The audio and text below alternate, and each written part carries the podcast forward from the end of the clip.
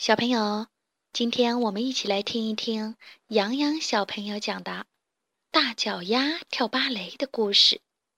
虽然故事只讲了一段，但讲得很棒哦。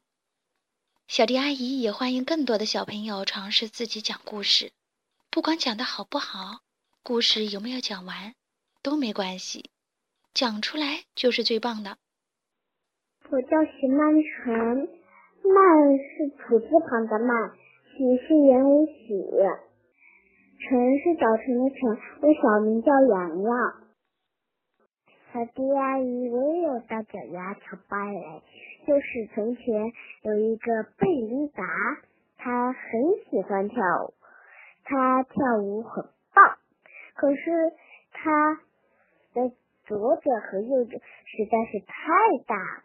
他就是没办法参加比赛，他就每天去那个那个那里跳舞。可是他的脚太大了，凭我们都说你回去了，你这一双脚永远都不能太跳舞了。贝琳达很伤心，伤心了很久很久。